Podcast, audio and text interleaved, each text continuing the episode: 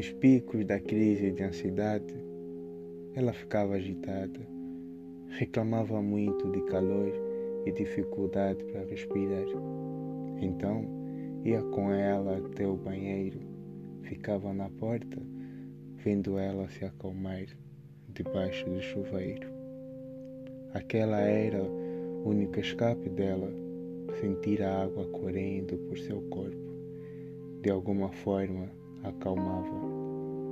Tinha momentos em que a crise vinha de madrugada, pela manhã, mesmo eu morrendo de sono, cansaço, esperava na porta com uma toalha na mão até ela terminar.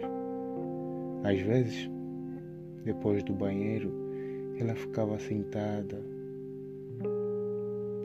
na beira da cama sem interesse algum em se vestir. Eu sentava ao lado dela e começava a tocar seu rosto, seu cabelo, me perguntando até quando iríamos passar por isso.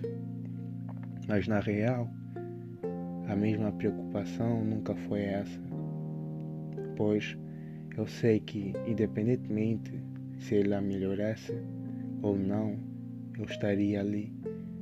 A minha real preocupação era até onde aguentaria.